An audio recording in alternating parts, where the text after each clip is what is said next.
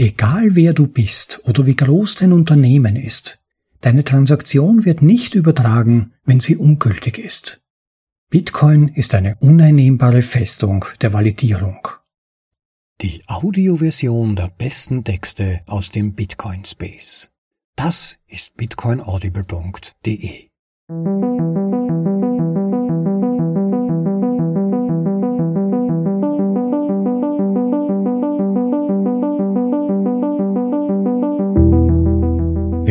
Willkommen zur Folge Nummer 126 von bitcoinaudible.de, dem Podcast mit den besten Artikeln aus dem Bitcoin Space für euch in die deutsche Sprache übersetzt und danach vorgelesen zum bequemen Anhören, ob unterwegs oder daheim. Ja, für jene von euch, die besser verstehen wollen, wie das Bitcoin-Netzwerk eigentlich funktioniert, gibt es heute diesen großartigen und recht einfach verständlichen Exkurs in die grundlegenden technischen Prinzipien von Bitcoin mit einem Fokus auf die wichtige Rolle, die die einzelnen Bitcoin Full Nodes im Netzwerk spielen. Dieser Artikel, den ich heute in deutscher Sprache vorlese, hat im englischen Sprachraum schon seit einigen Jahren seine Runden gedreht und ist dort sehr bekannt, stammt von Stop and Decrypt und stellt einen Auszug aus seiner viel längeren Abhandlung Sharding Centralizes Ethereum, also Sharding zentralisiert Ethereum. Aber die gesamte Abhandlung, bei der es doch schwerpunktmäßig um Ethereum geht, hätte dann doch ein wenig den Rahmen gesprengt, ist zudem auch off-topic in diesem Bitcoin-Only-Podcast und vor allem war es ja letztlich auch dieses spezielle Kapitel, das aufgrund seiner brillanten Darstellung der Wichtigkeit von Full Nodes so bekannt und populär wurde. Insofern freut euch schon mal und es geht gleich los mit dem Artikel betitelt Achtung Bitcoin-Miner! Ungültige Blöcke brauchen es gar nicht erst zu versuchen von Stop and Decrypt. Im Originaltitel Bitcoin Miners Beware. Invalid Blocks need not apply. Bitcoin ist eine uneinnehmbare Festung der Validierung. Das Bitcoin-Netzwerk ohne Mathematik verstehen. Bitcoin ist mehr als nur eine Kette von Blöcken. Ich möchte dir helfen zu verstehen, wie das Bitcoin-Blockchain-Netzwerk aufgebaut ist, weil es dir helfen wird, einige Lücken zu füllen, wenn du beginnst, mehr Wissen in diesem Bereich zu erwerben. Ich sage deshalb Blockchain-Netzwerk, weil Bitcoin auch ein Zahlungskanalnetzwerk namens Lightning Network überlagert, das keinen Einfluss auf die Struktur des Blockchain-Netzwerks hat. Ich werde in diesem Artikel jedoch nicht auf das Lightning Network von Bitcoin eingehen, da es für meine Ausführungen nicht so relevant ist. Unten siehst du ein grobes Beispiel des Bitcoin-Netzwerks, skaliert auf 1000 voll validierende Nodes bzw. Netzwerknoten. Derzeit gibt es etwa 115.000 davon. Jeder Node in der Skizze hat acht Verbindungen zu anderen Nodes, da dies die Standardanzahl von Verbindungen ist, die der Client ohne jegliche Änderungen herstellt. Mein Node ist irgendwo hier drin und wenn du einen betreibst, ist er auch da drin. Die Nodes von Coinbase sind hier drin, die von Bitmain sind hier drin und wenn Satoshi noch da ist, ist auch sein Node hier drin. Ein Hinweis, bitte beachte, dass es sich hierbei nur um ein Diagramm handelt und dass die tatsächliche Netzwerktopologie davon abweichen kann und wahrscheinlich auch wird. Einige Nodes haben mehr als die vorgegebene Anzahl von Verbindungen, während andere sich vielleicht für eine begrenzte Anzahl von Verbindungen entscheiden oder nur hinter einem anderen Node bleiben. Es gibt keine Möglichkeit herauszufinden, wie es tatsächlich aussieht, da die Topologie mit Blick auf den Datenschutz entworfen wurde, obwohl einige Überwachungsunternehmen sicherlich versuchen, eine sehr genaue Annäherung zu erhalten. Und weil die Nodes routinemäßig ihre Peers ändern können. Ich habe mit diesem Diagramm begonnen, weil ich möchte, dass du verstehst, dass es bei diesen Nodes keine Unterschiede gibt, weil sie alle vollständig validieren. Das bedeutet, dass Sie alle die gesamte Kette überprüfen, um sicherzustellen, dass jede einzelne Transaktion und jeder einzelne Block den Regeln entspricht. Dies wird sich als wichtig erweisen, wie ich weiter erläutern werde. Die inneren Nodes unterscheiden sich nicht von den äußeren, sie haben alle die gleiche Anzahl an Verbindungen. Wenn du einen brandneuen Node startest, findet er Gleichgesinnte und wird Teil des Hive, des Schwarms. Die längste Entfernung in diesem Graphen von einem dieser Nodes zu einem anderen ist 6. Im wirklichen Leben gibt es einige Abweichungen von dieser Entfernung, weil das Finden neuer Peers, also anderer Nodes, kein perfekt automatisierter Prozess ist, der alle gleichmäßig verteilt, aber im Allgemeinen ändert das Hinzufügen weiterer Nodes zum Netzwerk nichts daran. Es gibt sechs Grade von Kevin Bacon und nach sechs Sprüngen ist meine Transaktion in den Händen von fast jedem Node, wenn sie gültig ist. Ich wähle in der Skizze meinen Node aus dieser Gruppe aus und ziehe ihn heraus, um zu demonstrieren, was passiert, wenn ich eine Transaktion erstelle und sie dem Netzwerk mitteile. Unten siehst du meine Node ganz rechts und dann siehst du die acht andere Nodes, also Peers, mit denen meiner verbunden ist. Wenn ich eine Transaktion erstelle und sie in die Welt hinausschicke, geht sie eigentlich nur an diese acht Peers.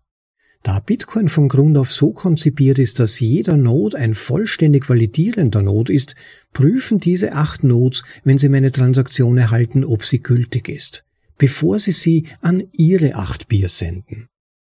Wenn meine Transaktion ungültig ist, wird sie niemals die Oberfläche des Netzwerks durchbrechen. Meine Peers werden niemals eine ungültige Transaktion an ihre Peers senden. Sie wissen noch nicht einmal, dass ich diese Transaktion erstellt habe. Es gibt keine Möglichkeit für Sie, das zu erkennen, und Sie behandeln alle Daten gleich. Aber wenn ich weiterhin ungültige Transaktionen an einen meiner acht Peers senden würde, würden Sie mich schließlich alle blockieren. Das tun sie automatisch, um zu verhindern, dass ich meine Verbindung zu ihnen spamme. Ganz gleich wer du bist oder wie groß dein Unternehmen ist, deine Transaktion wird nicht weitergeleitet, wenn sie ungültig ist. Nehmen wir an, du betreibst keinen vollständigen Node, sondern verwendest stattdessen einen Light Client. Es gibt verschiedene Light Clients für den Desktop und für dein Mobiltelefon. Einige von ihnen sind Electrum, Armory, Brad und Samurai Wallet. Light Clients binden sich an einen bestimmten Notpunkt. Einige können so eingestellt werden, dass sie den Node, mit dem sie sich verbinden, im Laufe der Zeit wechseln. Aber sie sind letztendlich immer noch gebunden. So sieht Tethering aus. Und an dieser Stelle im Text befindet sich eine Grafik, die das gesamte, ich möchte sagen, Knäuel des Notnetzwerkes symbolisiert und ein einzelner Punkt in diesem Knäuel ist farblich markiert. Beachte, dass es sich hier nur um ein Diagramm handelt und dass es einfach ist, das Dithering anhand eines Nodes zu demonstrieren, der sich zufällig am Rand befindet. Aber es gibt keinen wirklichen Rand. Und Tethering ist Tethering, wo immer sich dieser Node in diesem Diagramm befindet. Ich habe dies gelb hervorgehoben. Die Nodes, an die angebunden wird, sind grün und die blauen Punkte sind Light Clients. Alle Informationen, die an den Light Client gehen oder von ihm kommen, laufen über den Node, an den er angebunden ist. Diese Informationen sind von diesem Node abhängig. Sie sind nicht Teil des Netzwerks. Sie sind keine Knotenpunkte, keine Nodes. Hier wird es lustig. Wir kommen zu dem Punkt, an dem immer wieder andere Leute versuchen, die tatsächliche Funktionsweise des Netzes falsch darzustellen. Was wäre, wenn ich mit dem Mining beginnen wollte? Das Mining eines Blocks ist die Erstellung eines Blocks. Ähnlich wie bei einer Transaktion, die du senden möchtest, musst du den Block erstellen und in dem Netzwerk ankündigen. Jeder Node kann einen neuen Block ankündigen. Es gibt nichts Besonderes an diesem Prozess, man braucht nur einen neuen Block. Das Mining ist zunehmend schwieriger geworden, aber wenn du möchtest, kannst du spezielle Hardware kaufen und sie an deinen persönlichen Node anschließen. An dieser Stelle befindet sich eine ähnliche Grafik wie zuvor, das riesige Geflecht der Bitcoin-Nodes in Form eines knödelartigen Geflechts mit den Verbindungen zueinander, aber an einem Punkt wird über einen Node eine Verbindung mit drei Miner-Geräten, also drei ASICs hergestellt. Erinnerst du dich an den Teil über ungültige Transaktionen? Dasselbe gilt für Blöcke, aber du musst etwas sehr Spezielles darüber verstehen, wie Blöcke erstellt werden. Sehe dir zuerst dieses Video an. Ich habe den wichtigen Teil über das Hashing, die Verwendung von Nonces, also Zufallswerten, und das Anhängen der Chain mit dem neuen Blockheader übersprungen. Bitte schaue dir das ganze Video an, wenn du Zeit hast. Es ist mein persönliches Lieblingsvideo das erklärt, wie Mining funktioniert. Ein Hinweis von mir als Vorleser, ich habe dieses Video in den Episodenshownotes zu dieser Vorlesung verlinkt. Ihr solltet den Link direkt unterhalb des Beschreibungstextes finden. Seht euch das Video nach Möglichkeit an, bevor ihr mit dem Text fortfahrt. Was in diesem Video nicht erwähnt wird, ist, dass du gültige Blockheader erstellen kannst, auch wenn alle Transaktionen innerhalb des Blocks ungültig sind. Das Mining von Blöcken mit ungültigen Transaktionen erfordert immer noch den gleichen Zeitaufwand wie das Mining eines Blocks mit gültigen Transaktionen. Der Anreiz, all diese Zeit und Energie für die Erstellung eines solchen Blocks aufzuwenden, bestünde darin, eine Transaktion durchzusetzen, die dich mit Bitcoin belohnt, die dir nicht gehören. Deshalb ist es wichtig, dass alle Nodes nicht nur die Blockheader, sondern auch die Transaktionen überprüfen. Das hält die Miner davon ab, diese Zeit zu verschwenden. Da alle Nodes prüfen, kann kein Miner das System betrügen. Würden nicht alle Nodes prüfen, müsste man sich auf die verlassen, die prüfen. Dadurch würden die Nodes in Typen eingeteilt, und der einzige Typ, der von Bedeutung wäre, wären diejenigen, die prüfen. Was also, wenn du einem Mining Pool beitrittst? Vielleicht tust du das, weil das Mining für dich alleine schwierig ist. Oder wenn du ein größeres Unternehmen bist, bevorzugst du vielleicht ein regelmäßiges Einkommen im Gegensatz zu einem sporadischen.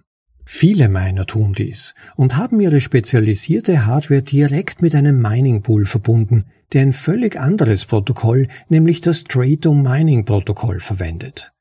Genau wie bei der Erstellung einer Transaktion mit deinem Mobiltelefon ohne Nodes musst du keinen Node betreiben, um deine Hardware mit einem Mining Pool zu verbinden. Du kannst meinen, ohne einen Node zu betreiben. Und viele Miner tun genau das. Unten siehst du in Blau, wie das aussieht. Ich habe Slushpool für dieses Beispiel verwendet. Und an dieser Stelle befindet sich eine relativ komplexe Darstellung dieser Verbindungen zwischen den Bitcoin-Nodes und den Mining-Pools. Am besten ist es vielleicht, wenn ihr euch das direkt im Originaltext anseht, der auf unserer Website beim Eintrag zu dieser Vorlesung verlinkt ist. Denke daran, dass ich diesen Pool-Run-Node zu Demonstrationszwecken aus dem Diagramm herausgezogen habe. Genau wie jeder andere Node brauchen diese Pool-Run-Node Peers. Sie brauchen Peers, also andere Nodes, um Transaktionen und Blöcke zu empfangen. Und sie brauchen Peers, um von ihnen erstellte Blöcke anzukündigen. Erlaube mir, dies noch einmal zu wiederholen. Alle Nodes validieren alle Blöcke und alle Transaktionen. Wenn einer dieser Pools einen ungültigen Block ankündigt, wissen seine Peers davon weil sie ihn vollständig validieren und senden ihn nicht an andere Nodes weiter. Genau wie Transaktionen gelangen ungültige Blöcke nicht in das Netzwerk. Hier ist eine andere Möglichkeit, dies zu betrachten, ohne diese Nodes aus dem Diagramm herauszuziehen. Unten ist ein privater Miner, der nicht bekannt sein will. Er hat acht zufällige Peers und keiner dieser Peers weiß, dass er ein Miner ist. Auch dies wurde absichtlich aus Gründen des Datenschutzes so gestaltet. Es gibt keine Möglichkeit für irgendeine Not im Netzwerk zu wissen, dass der Block, den Sie erhalten haben, von Ihrem Peer erstellt oder von Ihrem Peer weitergegeben wurde. Sie wissen nur, ob der Block gültig ist oder nicht, und wenn er gültig ist, senden Sie ihn weiter. Wenn er nicht gültig ist, senden Sie ihn nicht weiter. Ich hoffe, du hast das Bild verstanden und ich glaube nicht, dass ich irgendwelche ausgefallenen Berechnungen oder Gleichungen verwendet habe, um hierher zu gelangen. Ich würde gerne weitermachen, weil ich das Gefühl habe, dass dies ein vollständiger Bericht ist, aber es gibt noch eine letzte Sache, die ich ansprechen möchte, weil es dieser letzte Aspekt ist, der benutzt wird, um andere zu verwirren, die nicht alles verstehen, was ich gerade erklärt habe. Und an dieser Stelle befindet sich im Text ein Auszug aus einem Dialog zwischen dem Autor des Artikels Stop and Decrypt und Vitalik Buterin von Ethereum. Stop and Decrypt sagt, du erstellst im Prinzip ein Subnetzwerk für Electrum und Bread SPV Clients, um Header umherzusenden und nennst sie Teil des Bitcoin-Netzwerks, aber sie tun überhaupt nichts. Darauf Vitalik, der einzige Not, dessen Ablehnung eine direkte Auswirkung auf den Rest des Netzwerks hat, ist ein Miner bzw. Validator. Das System ist sicher gegenüber bis zu 33 bis 50 Prozent der Attacken auf die Validatoren. Ende des Auszugs. Mein ursprünglicher Kommentar bezog sich auf Light Clients, auch SPV Clients genannt, und darauf, dass sie nicht Teil des Netzwerks sind. Ich habe dies oben mit den blauen Punkten gezeigt. Vitaliks Folgekommentar versucht zu implizieren, dass meine Notes die einzigen Notes sind, deren Ablehnung von Bedeutung sind. Aber erinnere dich, die Notes haben keine Möglichkeit zu wissen, welche andere Notes einen Block gemeint haben und wer einen Block weitergegeben hat. Dies wurde absichtlich so gestaltet. Nun ein letztes Diagramm, damit ich versuchen kann, die Logik zu erklären, die verwendet wird, wenn Leute sagen, nur Mining Nodes sind wichtig. Einige Miner verbinden sich direkt mit anderen Minern, so dass einige von ihnen in ihrer Peerliste des Netzwerks auch andere Miner sind. Nicht alle Miner tun dies. Einige dieser Miner, die sich direkt verbinden, nutzen auch optionale Relay-Netzwerke wie das Fiber-Netzwerk, das vom Bitcoin-Core-Entwickler Matt Corello entworfen wurde. Aber auch dieses Seitennetzwerk ist nicht exklusiv für Miner. Jeder kann beitreten, auch du oder ich, und es ist nur dazu da, die Weiterleitung über das Netzwerk zu blockieren. Wie auch immer, die Leute versuchen zu argumentieren, dass diese Interkonnektivität von Nodes, die meinen, ob sie nun etwas wie Fiber verwenden oder nicht, impliziert, dass sie die einzigen sind, die zählen. Und das ist absurd. Und an dieser Stelle befindet sich wieder eine Grafik des Bitcoin-Node-Netzwerks, diese enge Knäuel von einer unglaublichen Menge von Nodes und außen dann ein Symbol für das Fiber-Netzwerk, das über zwei Stellen mit diesem Knödel verbunden ist. In diesem Beispiel habe ich die Gleichrangigen des Nodes im Diagramm belassen. Du solltest jetzt den Sinn verstehen. Sie weisen ungültige Blöcke zurück. Ein Zitat von Stop and Decrypt aus dem Jahr 2018. Bitcoin is an impenetrable fortress of validation. It doesn't matter if you created a transaction or block or if someone else sent it to you. If it's not valid, it's not getting in. All nodes enforce validation in tandem. Some people still don't seem to understand this concept. Übersetzt Bitcoin ist eine uneinnehmbare Festung der Validierung. Es spielt keine Rolle, ob du eine Transaktion oder einen Block erstellt hast oder ob jemand anderes sie dir geschickt hat. Wenn sie nicht gültig ist, kommt sie nicht rein. Alle Nodes erzwingen die Validierung im Tandem. Einige Leute scheinen dieses Konzept immer noch nicht zu verstehen. Ende des Tweets. Das war Achtung Bitcoin-Miner. Ungültige Blöcke brauchen es gar nicht erst zu versuchen. Von Stop and Decrypt.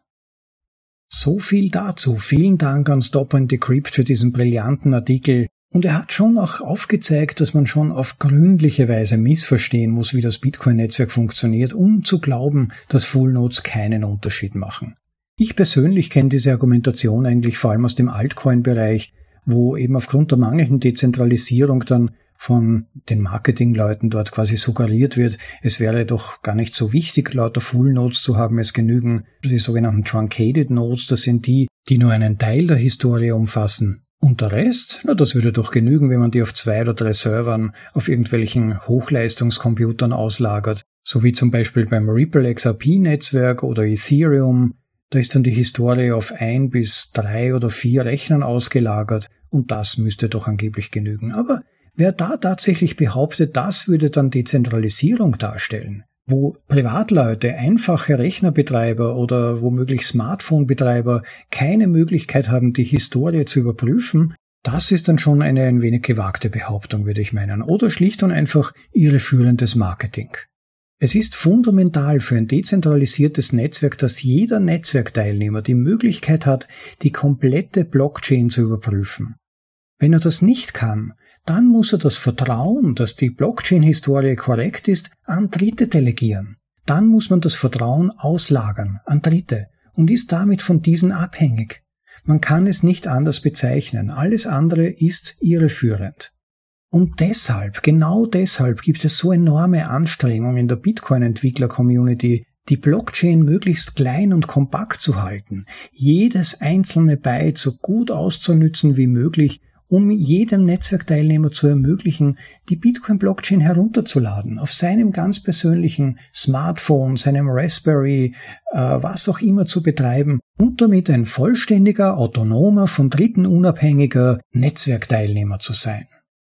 Aber zurück zum Text nochmal. Für mich persönlich waren die wesentlichsten Aha-Erlebnisse im Text zum Beispiel der, dass es im Netzwerk tatsächlich keinen Unterschied zwischen meinen und normalen Nodes gibt. Das war mir in der Form irgendwo klar, aber noch nicht so explizit. Und es war sehr wertvoll, das von Stop and Decrypt nochmal erklärt zu bekommen. Und es macht auch so Sinn und ist Teil des Designs, wenn man es mal überlegt. Wir sollten nicht darüber nachdenken müssen, welchem Node wir vertrauen können, sondern eine Kerneigenschaft eines verteilten, maximal dezentralisierten Systems ist es, wie erwähnt, dass jeder validieren kann. Und es ist fürs Bitcoin-Netzwerk egal. Der Block könnte von einem Satelliten kommen oder per Funk über die chinesische Grenze. Wir haben keine Idee, woher er kommt. Es gibt keine Bewilligung im Bitcoin-Netzwerk und man muss nicht fragen, ob man daran teilnehmen kann. Man muss Blöcke validieren, denn im wahrsten Sinn jedermann könnte einen Blöcke senden. Die Grenzen werden durch die Validierungsregeln definiert. Und zu denen gehört zum Beispiel, dass die Blockdatenstruktur syntaktisch gültig ist, dass der Hashwert des Blockheaders gleich oder kleiner als das Ziel ist, was den Proof of Work erzwingt. Der Zeitstempel des Blocks wird überprüft, und zwar muss der weniger als zwei Stunden in der Zukunft liegen, unter Berücksichtigung von Zeitfehlern. Die Blockgröße muss innerhalb akzeptabler Grenzen liegen. Und all das kann jeder Full Node eigenständig überprüfen. Und jeder Node ist dabei gleich, jeder tut denselben Job. Und wenn ein Block nicht den Validierungsregeln entspricht, dann wird er abgewiesen. So einfach, einfach in and out. Und die Rechenleistung ist bei den Full Nodes relativ gering. So eine Blockverifizierung dauert nicht lange und ist relativ rechenunintensiv. Das heißt, wenn mal die Blockchain heruntergeladen ist und einmal überprüft wurde, dann läuft ein Node mit relativ geringer Prozessorleistung, die ausreicht. Ja, und der zweite Punkt, den ich eigentlich vorher schon kurz erwähnt habe, aber nochmals hervorheben möchte, ist, dass jeder Node, also jeder Validator, denn in Bitcoin ist jeder Validator, da gibt es keine extra Klasse von Nodes mit höheren Rechten oder noch mehr Pflichten als andere, sondern in Bitcoin ist jeder Validator. Und jeder Validator, also jeder Node, weist jeden Block ab, der nicht 100% den Validierungsregeln entspricht, die ich vorher genannt habe. Und das ist möglich, weil Bitcoin ein fixes Regelwerk hat. Ein Regelwerk, das für alle gleich gilt. Und das wiederum ermöglicht Dezentralisierung, weil die Teile voneinander unabhängig sind. Ich validiere die Summen und den Hash. Das ist alles, was zählt. Und weil es mir egal sein kann, von wem die Blöcke kommen, ist Bitcoin auch zensurresistent. Denn es gibt da draußen keine externen Prüfer, keine externen Validatoren, die für mich validieren und Blöcke sozusagen absegnen. Ich mache das selbst. Deshalb sagt man bei Bitcoin, dass es permissionless, also erlaubnisfrei ist. Weil ich keine externen Prüfer benötige, kann es auch keine dazwischen geschaltete Zensur geben. Ja, und der dritte Punkt, dass viele Miner gar keine Notes betreiben, das offen gesagt war mir nicht so klar. Ich habe eigentlich immer angenommen, dass meiner Full Notes im Hintergrund laufen haben. Aber das ist tatsächlich nicht so. Und es ist aber eigentlich auch klar, wenn man den Text gelesen hat und mitdenkt, denn die Miner müssen ja nicht validieren, sondern sie müssen nur berechnen. Und die meisten hängen in einem Pool noch dazu und dem, dem, dem Pool, dem dürfen sie ja problemlos vertrauen, sonst würde ja ihre Mitarbeit in dem Pool gar keinen Sinn machen. Also in diesem Subsystem sozusagen macht es Sinn zu vertrauen und es genügt aber dann im Pool einen Validatoren zu haben, also einen Full Node. Und insofern, Conclusio, meiner brauchen eigentlich keine Full Nodes betreiben. Der vierte Punkt war, dass vollvalidierende Nodes, also Full Nodes, nie einen Block oder eine Transaktion von einem Fork akzeptieren oder auch nur sehen. Denn wenn der Block nicht den Regeln entsprechende Daten enthält, Ihr erinnert euch an Punkt 1, dann ist es, als würde er nicht existieren. Er wird überhaupt nie in das riesige Netzwerk der Nodes geraten. Nicht seine Blocks, nicht seine Transaktionen, sie werden einfach nicht zur Blockchain hinzugefügt. Es sind die Regeln, die das Netzwerk definieren. Man ist nicht im Netzwerk, wenn man nicht dieselben Regeln anwendet wie das Bitcoin-Netzwerk. Das Einzige, was einen Bitcoin-Node von einem Nicht-Bitcoin-Node unterscheidet, sind die Regeln, die ein Node überprüft. Also man könnte sagen, alles, was das Bitcoin-Netzwerk ausmacht, ist in den Validierungsregeln enthalten. Und die Nodes sind die Vollstrecker dieser Regeln. Bitcoin ist, wie eingangs schon erwähnt, eine uneinnehmbare Festung der Validierung. Ja, bitte droppt Applaus auf den verlinkten Originalartikel von Stop and Decrypt, das hat er sich, glaube ich, verdient, und seht euch unbedingt auch die Illustrationen dazu an, die im Originalartikel sind. Die sind wirklich gut gemacht und helfen, glaube ich, beim Verständnis des Artikels und setzt das, finde ich, auch optisch sehr gut um. Ja, unterstützt bitte auch unseren Podcast und helft mir, jeden großartigen Artikel im Bitcoin Space hörbar zu machen auch bekannt als Value-for-Value-Prinzip. Das heißt, wenn ihr Wert von der Vorlesung erhalten habt, wenn euch die Vorlesung gefallen hat, wenn ihr was Neues gelernt habt, interessante Punkte kennengelernt habt, dann gebt bitte auch Wert zurück für die Arbeit und Zeit, die wir bzw. ich in die Vorlesungen und in die Nachbearbeitung stecken. Es ist sehr aufwendig, die Folgen zu produzieren, ihr könnt es euch gar nicht vorstellen, und hilft dann wirklich bei der Motivation. Und letztendlich Ihr kennt das sicher auch von euch selbst, wenn nicht irgendwie auch manchmal etwas zurückkommt, irgendwann einmal verliert man die Freude. Es ist doch eine gewisse Art von Motivation, wenn man nicht nur Lob erhält auf verbaler Ebene, sondern auch tatsächlich jemand sich die Mühe macht, als Gegenleistung ein paar Buttons zu klicken und uns echtes Geld zu senden. Das unterstützt und das motiviert und man setzt sich dann schon gleich viel lieber hin und bastelt an der nächsten Folge. Ich hoffe, ihr könnt das nachvollziehen. Sehr hilft natürlich auch, wenn ihr den Podcast als solchen bekannter macht. Teilt ihn bitte in euren Gruppen, empfehlt ihn weiter, folgt uns auf Twitter, auf Telegram, wo auch immer eure Plattformen sind und teilt dann die entsprechenden Beiträge, in der die Folgen vorgestellt werden. Das wäre ganz toll. An dieser Stelle nochmal erwähnt, es gibt ja das insgeheime Ziel, bis zum Jahresende die 1000 Abonnenten auf YouTube zu erreichen. Das heißt, wenn ihr dieses Ziel ein bisschen unterstützen wollt, wäre es ganz nett, wenn ihr auf YouTube geht, dort bitcoinaudible.de sucht, beziehungsweise einfach youtube.com eingebt, slash at bitcoinaudible.de ohne weitere Zeichen oder Wortabstände und dann den Podcast abonniert, am besten auch mit dem aktivierten Glockensymbol. Das würde sehr weiterhelfen. Ach ja, und bevor ich es vergesse, bis zum Ende dieses Monats gibt's ja noch unsere Spezialaktion, wo auch wir Value zurückgeben. Das heißt, derjenige von euch oder diejenige, die bis zum Ende dieses Monats insgesamt den höchsten Unterstützungsbeitrag übermittelt hat, der bekommt von uns 63.000 Sets, also dreimal 21.000 wieder zurück, als kleines Dankeschön für diese großherzige Unterstützung. Ganz wichtig dabei bitte, unbedingt einen Art Usernamen dazuschreiben, wie auch ich generell ersuchen würde, wenn ihr Spenden schickt, wenn ihr Unterstützungsbeiträge schickt bei Value for Value, dann bitte schreibt auf jeden Fall immer auch die Folge dazu, auf die sich der Beitrag bezieht und zum anderen vielleicht einen kleinen Nickname oder was auch immer, so dass ich dann zuordnen kann, wer uns dann den höchsten Betrag insgesamt übermittelt hat, wenn euch das interessiert, daran teilzunehmen. Weil nur so kann ich zuordnen, von wem die Beträge kommen. Lightning Network ist ja an und für sich ziemlich anonym, das heißt, man kann es nicht so ohne weiteres zuordnen. Ich habe sonst keine Möglichkeit herauszufinden, wer es war. Ja, und last not least, hinterlasst uns Kommentare, hinterlasst uns Anregungen, Beschwerden, Vorschläge für neue Artikel, alles ist gern gesehen. Ich freue mich über jedes Feedback, jedes verbale, schriftliche, wie auch immer Feedback. Schreibt uns, was ihr zu den einzelnen Folgen denkt. Das freut mich immer wieder und manchmal sind auch wirklich spannende Gedanken dabei. Und ich bin sicher, dass das auch für andere interessant sein kann aber natürlich speziell für uns. Wenn ihr Hinweise, Verbesserungsvorschläge, Kritik oder wie gesagt Artikelvorschläge habt, lasst sie uns zukommen. Ja, also ich hoffe, es war wieder mal etwas Spannendes für euch in diesem Artikel, in dieser Vorlesung dabei. Freue mich, dass ihr dabei wart und hoffe auch, dass das das nächste Mal wieder der Fall ist. Und bis dahin genießt das Leben, Leute. Macht das Beste aus eurer Zeit, seid happy und bis zum nächsten Mal. Ciao, euer Up.